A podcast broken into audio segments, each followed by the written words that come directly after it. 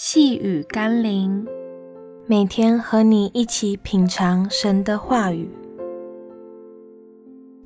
生命的保障和祝福，在神的国和神的义里。我们一起来读今天的经文，《路加福音》十二章二十九到三十一节。你们不要求吃什么、喝什么，也不要挂心，这都是外邦人所求的。你们必须用这些东西。你们的父是知道的，你们只要求他的国，这些东西就必加给你们了。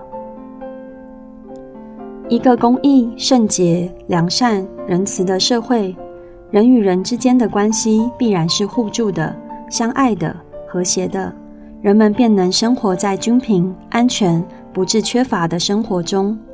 反之，若社会是不公义、不圣洁、罪恶、荒诞的，人与人之间充满了争竞、冲突、诡诈。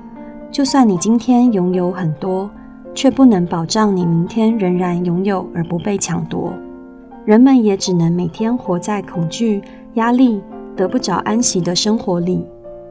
耶稣要我们学会先求他的国和他的义，更具体的来说，就是要我们努力实践他的真理，遵行他的律例和典章。我们就必被保守在他的恩典中，得享他原本就应许给我们的一切丰盛。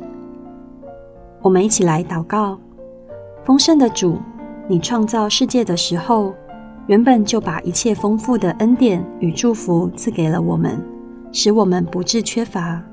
是人类因着罪性破坏了你真理的规则，自己落在各种剥削、抢夺、诡诈、贪婪的后果中。除非我们能让你的国降临，让你的旨意行在地上，如同行在天上，否则我们无法真正富足。奉耶稣基督的圣名祷告，阿门。细雨甘霖，我们明天见喽。